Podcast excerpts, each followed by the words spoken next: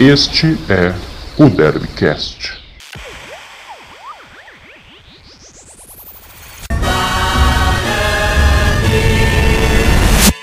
Fala, torcedor bugrino! Este é o Derbycast. Estamos chegando aqui com mais um programa para você. Nesta terça-feira, dia 8 de setembro. Como foi de feriadão aí, dia 7? Foi bom? Eu estou aqui, eu, João Marcos Carneiro, estou aqui com Eduardo Martins hoje mais uma vez. Tudo bem, Edu? Como foi o feriadão? Fala João, torcedor bugrino, tudo bem com vocês? Por aqui tudo certinho. Feriado de muito trabalho, não deu para descansar muito, mas estamos aqui para mais uma edição muito especial do Derbycast, finalmente com boas notícias para o torcedor do Guarani. A semana foi muito mais positiva e a vitória voltou a aparecer pelos lados do Brinco de Ouro. Ah, já não era em tempo, né? Vitória de 2x1 para cima do Operário, né? O Tomás fez 1x0 pro Operário, o Todinho fez os dois gols do Guarani, estreias né, na equipe. Pela primeira vez o Ricardo Catalá, o treinador no banco de reservas. Né, o auxiliar já tinha comandado a equipe contra o Oeste no empate em 1x1, mas foi a primeira vez que o Catalá ficou no banco, nessa vitória fora de casa. E também o Murilo Rangel, né? Dois dos principais destaques da equipe, né? Algumas mudanças que o treinador promoveu, tanto na escalação, principalmente o Murilo, né? Mas também um pouco na forma de jogar, com o Giovani e o Cristino numa posição um pouco mais diferenciada, com o Murilo armando mais a equipe, jogando com um único atacante, né? Com, com o Junior Todinho, que voltou, não sei ainda dizer se é exatamente a boa fase do Paulistão, né? Mas pelo menos com dois gols, né, Edu? Olha, João, que nem se tornou popular aí nas últimas semanas, podemos dizer que o, Todinho estava on sábado no estádio Germano Kruger em Ponta Grossa, no Paraná. Grande jogo do Todinho. Há tempos que eu não via uma atuação tão boa dele, pelo menos em meio a esse retorno do futebol, em meio à pandemia. Não tinha visto ainda nenhuma atuação tão bacana dele, mas ele foi muito bem. Destaque do Guarani nessa vitória em Ponta Grossa. E assim, né, no, o Guarani já tinha jogado né, no início da semana contra o Oeste no estádio Brinco de Ouro, uma atuação bem ruim, começou ganhando, depois tomou o um empate, mais uma vez ficou com aquele gosto amargo, né, um empate com cara de derrota. Nesse é... jogo aí eu achei que eu achei que rapidinho, eu achei que ia repetir aquelas histórias dos outros jogos, né? Fazia 1 a 0 no primeiro tempo e aí tomava virada no segundo, né? Brincadeiras à parte pelo menos não tomou a virada, né? Porque o time do Oeste também é uma porcaria, com todo respeito. É, isso é verdade. O adversário Oeste realmente era um adversário muito fraco, mas aí foi tudo bem diferente em Ponta Grossa, né? O Guarani começou perdendo e muitas vezes a gente imagina, né, principalmente nesses últimos tempos, quando começava perdendo, o Guarani tinha muita dificuldade, mas conseguiu a virada e destaques que chamaram muita atenção. Na última edição eu até tinha comentado sobre a contratação do Murilo Rangel, que eu achava que era um jogador para compor elenco. O Ricardo Catalá apostou nele como titular e é um jogador experiente e trouxe um resultado muito positivo no jogo. Participou muito bem do primeiro gol, ajudando na construção da jogada, tocando para Eduardo Persson, que bateu cruzado e o Todinho fez o gol de empate, o Guarani estava perdendo. E no segundo gol também ele foi muito importante. Me chamou muita atenção a atuação do Rangel, mostrou que é um jogador que pode ser muito útil nessa sequência da Série B. E eu gostei também de outras coisas que você tinha comentado e que eu achei bem interessante. Primeiro a questão do Giovani, que é um jogador que eu acho muito interessante e via a possibilidade dele poder atuar aberto. Achava que ele poderia ajudar muito em relação a isso. Com o Carpini, ele jogava muito mais na faixa central, ali, bem centralizado.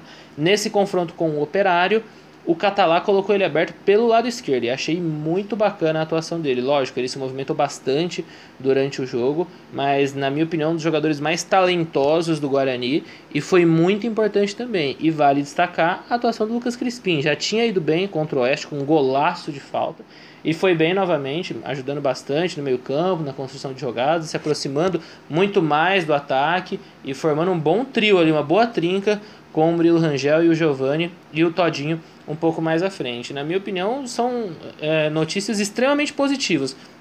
O Guarani vinha muito mal, era muito preocupante a situação, ainda continua um pouco preocupante, porque a equipe está na 14 colocação na tabela de classificação da Série B, a 3 pontos da zona de rebaixamento, mas é possível ver uma evolução. E uma evolução logo de cara, no primeiro jogo do Catalá à beira do campo, eu acho extremamente positivo. Mas ainda faltam algumas coisas, né, João? Queria também saber de você qual a sua análise desse jogo. Então, é, com relação à mudança de posicionamento do próprio Crispim do Giovanni que você também citou, é, o Crispim voltando a jogar numa posição que, que, que, ele surgiu na base dos Santos, né? Mas não, não tanto pelo meio, mas mais pela ponta, é, que, era, que era a posição de origem dele. Eu nem acho que ele estava tão mal assim é, antes com, com, com o Carpini mas ele estava jogando um pouco, uma posição um pouco diferenciada do que ele, ele costumava jogar antigamente. E até um pouco longe do gol, às vezes até fazendo o segundo homem de meio de campo, dependendo do jogo, dependendo do momento da partida, indo buscar a bola com os, a bola com os zagueiros. Bem, ele tem um bom passe, mas ele precisa jogar mais perto do gol também.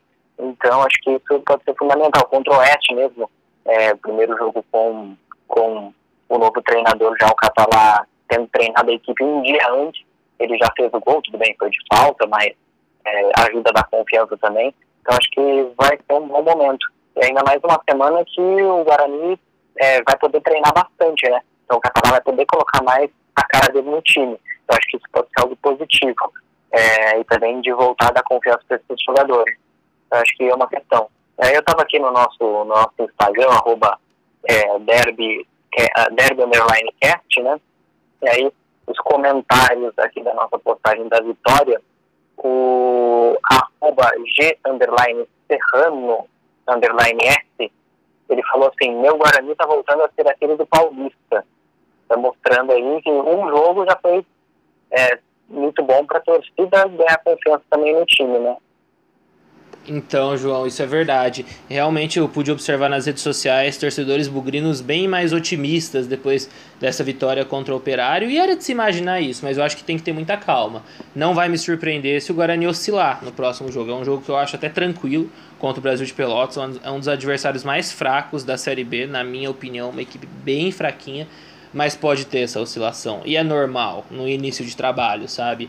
Isso que você comentou é muito interessante. O Catalá ter uma semana para treinar a equipe, né? Jogou no sábado o Guarani, agora só joga no próximo sábado contra o Brasil de Pelotas. Então o Catalá vai ter tempo para treinar. Fazia tempo que o Guarani não tinha esse período um pouco mais longo de treinamento, então isso tem que ser aproveitado da melhor forma, com certeza. E é muito bacana também para o treinador poder implementar os conceitos de jogo dele, que é muito importante nesse momento, ainda mais no início de competição, um início que foi muito ruim para o Guarani, mas tem tempo de recuperar, sabe? Então eu acho muito bacana esse ponto de vista também. Mas o torcedor tem que ter calma. Aquele Guarani que começou muito bem o ano, ganhou o derby com Carpini ainda, que depois despencou de produção, aquele Guarani estava muito bem. Para chegar naquele patamar de novo, eu acredito que pode chegar. Porque eu vejo bons, bons valores individuais e podem formar um coletivo bacana na equipe, mas precisa de tempo, não é de uma hora para outra que o Catalá vai conseguir implementar isso já, sabe? Mas eu, eu vejo com otimismo. E eu também queria destacar um, algo que me chamou muita atenção nesse jogo, que foi a questão do meio-campo e da defesa. Primeiramente, o meio-campo. Essa formação que o Carpini utilizou, com Crispim, Murilo Rangel e Giovani, fez com que o Guarani voltasse a ter uma dupla de volantes, né? O David e o Persson. Muitas vezes eles já vinham jogando juntos, mas o Persson jogava bem adiantado, aproximando muito do meio, ajudando um pouco na construção de jogadas e tal. E ele jogou um pouquinho mais recuado nesse jogo. E me chamou muita atenção porque ajudou muito o David na proteção da defesa também.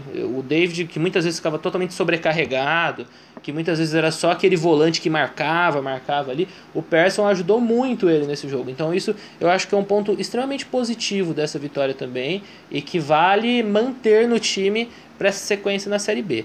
E a defesa falhou mais uma vez, mas não foi uma falha tão clamorosa que nem vinha acontecendo nas últimas rodadas, tão absurda, né? Porque a situação estava muito complicada, principalmente na bola aérea. O Guarani não tomou gol de bola aérea dessa vez, acho que é algo positivo de se enxergar também, mas teve falha, principalmente do Didi no gol do meio-campo Tomás, que disputou o Campeonato Paulista desse ano pela Internacional de Limeira, está vestindo a camisa do Operário agora na Série B. Teve um erro de posicionamento do Didi nesse gol e que assim pode custar caro. Não custou agora. Eu continuo achando que o Didi é o melhor zagueiro do Guarani, mas é algo que ainda precisa ser corrigido. Eram tantos problemas na defesa, esses problemas foram bem menores nesse jogo com o Operário. Mas eu acho que é, é algo que ainda precisa ser corrigido o mais rápido possível, porque ainda mais com adversários mais fortes, eu considero o Operário uma equipe com bons jogadores, mas acho que vai ser uma equipe que vai ficar em meio de tabela na Série B. Não vai sofrer lá embaixo, mas acho que não vai subir lá em, é, não vai brigar para subir na parte de cima da classificação. Mas com uma, contra uma equipe mais qualificada, o Guarani pode ter mais problemas, como já teve nessa Série B. Então eu acho que é algo que o Catalá precisa observar melhor também. É, com certeza, nessa semana, uma das coisas que ele vai trabalhar também vai ser esse sistema defensivo aí. É, agora, uma brincadeirazinha só, é, não pode virar os trapalhões ali junto com o Didi, né, também, né? Aí já vira sacanagem. Mas... Impressionante, temos um comediante no Derbycast, meus amigos. É, só que assim também, né? Vai jogar sábado, mas vai jogar sábado 11 da manhã aqui em Campinas um sol de rachar. Se tiver o sol que tá esses últimos dias aqui, olha, vai ser difícil. Eu acho que o torcedor correr... para esse jogo tem que torcer muito para estar tá um clima nublado, assim, porque senão, nossa, os jogadores. Só que assim também, o, o, rival, o Brasil de Pelotas, vem lá do sul, né? Por mais que seja, estejamos né, num tempo clima, num clima que é de calor, né? Por exemplo, no final de semana estava assistindo o jogo da Série A Internacional jogando, estava frio lá em, em Porto Alegre, né? Então pode ser uma coisa até, de certa forma, positiva para o adversário sentir até mais do que o Guarani. E provavelmente já, já vai estar tá treinando aí durante a semana com esse sol de rachar. Então a males vem até para o bem, se a gente for pensar um pouco também. É, é, um, é uma arma a mais, não deixa de ser. Lógico que o sol é o mesmo para todo mundo, mas se os caras lá estiver treinando no frio, o Guarani já é acostumado um pouquinho mais com o calor, não deixa de ser uma questão positiva também. Tem que pensar em tudo ultimamente. Isso é verdade, ó. E projetando também esse confronto, na minha opinião, o Guarani chega como favorito. Que nem eu falei, não vai me surpreender se a equipe oscilar, se tiver um pouco de dificuldade, mas o Guarani é superior e ouso falar que é bem superior à equipe do Brasil de Pelotas. O Brasil de Pelotas até conseguiu alguns reforços interessantes agora para essa sequência de Série B, reforços que chegaram já com depois que a competição iniciou, o meio-campo Danilo, que é formado nas categorias de base do São Paulo, alguns outros jogadores, mas o, o Guarani é bem superior e para mim é um jogo para ganhar e conseguir retomar ainda mais a confiança para a sequência da Série B, sabe? Inclusive, tem um reencontro nesse jogo, JM, sabia disso? Ai, meu Deus, lá vem ele. Gabriel Poveda, a torcida Poveda deve lembrar dele, formado nas divisões de base do Guarani, acabou atuando muito pouco pela equipe principal, foi negociado com o Atlético Paranaense, negociado não, se eu não me engano, ele que preferiu ir para o Atlético Paranaense, está no Brasil de Pelotas agora na Série B do Campeonato Brasileiro e reencontra o Bugre nesse próximo sábado. Mas para mim o Guarani é favorito e na minha opinião o técnico Ricardo Catalá tem que manter a mesma escalação, né, João? O que tá dando certo, acho que não tem necessidade de mudar, né? Ah, com certeza, né? Se tiver algum problema assim de última hora, durante a semana aí, mas é, a tendência é que seja o mesmo time, né? Com o Rafael Pinho no gol, é, o Cristóvão acabou assumindo aí a vaga na lateral direita, foi até o capitão no último jogo, né? Também o Valber, o Didi e o Bidu formando o restante da defesa, com, com o David o Eduardo Pesson como os dois volantes, né? O Murilo Rangel pelo meio, o Crispim de um lado, o Giovanni do outro, o Júnior Todinho lá na frente, é, aí com o Igor Henrique no banco, sendo opção, é, também o Bruno Otávio, que entrava sempre também, o próprio Alanzinho que veio do Palmeiras, é, enfim, o, o Wagninho também, que ficou no banco aí no último jogo, enfim, acabam sendo opções interessantes para o segundo tempo.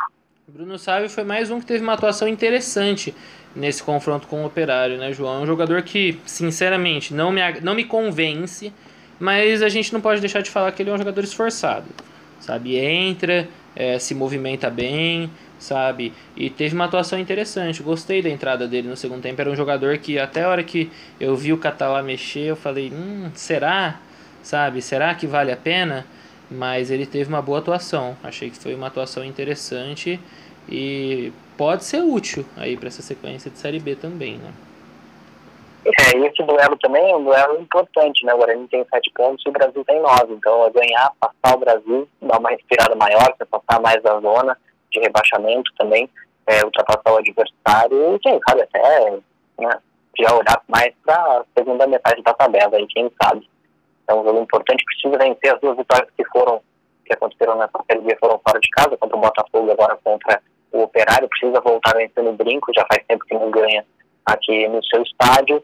Então, acho que é o, é o rival ideal, a semana ideal de treinamento, para tudo melhorar e, quem sabe, um horizonte mais. Céu mais azulzinho, como esse que a gente tem visto aqui nos últimos dias em Campinas. Né, Edu? Acho que você tem mais alguma, alguma interferência para fazer? Podemos encerrar? O que é? Olha, João, queria dar uma informação dessa última semana que principalmente foi muito discutido depois da demissão do técnico Thiago Carpini, que ele fez acusações né, ao Anailson Neves, membro do Conselho de Administração do Guarani. Ele, o Carpini acusou ele de interferir em decisões do departamento de futebol do clube. E o... Não nominalmente, né, também. Não vamos é... botar palavras na boca do, do professor Carpini também, né? Não, exato, exato. Ele não chegou a citar o nome, né, mas Sim. acabou acontecendo esse fato.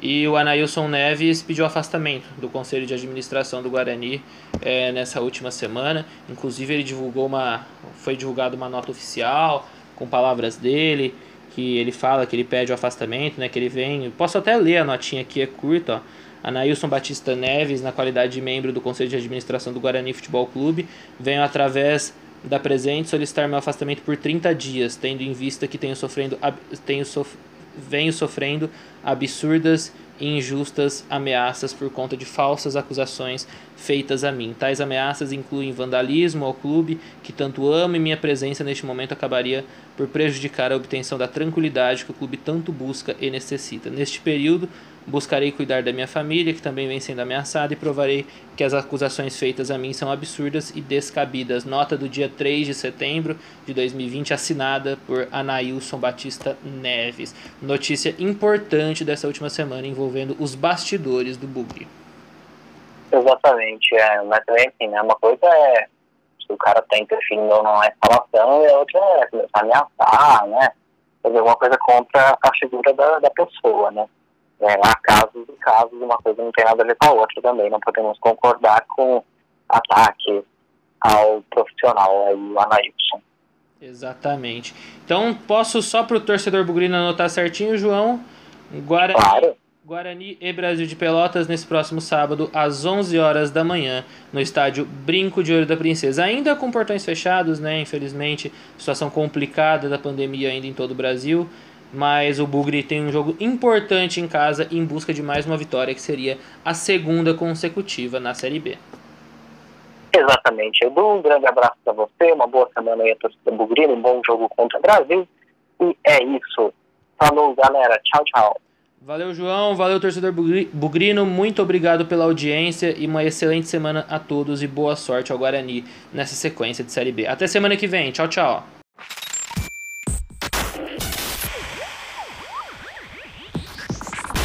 Este é o Derbycast.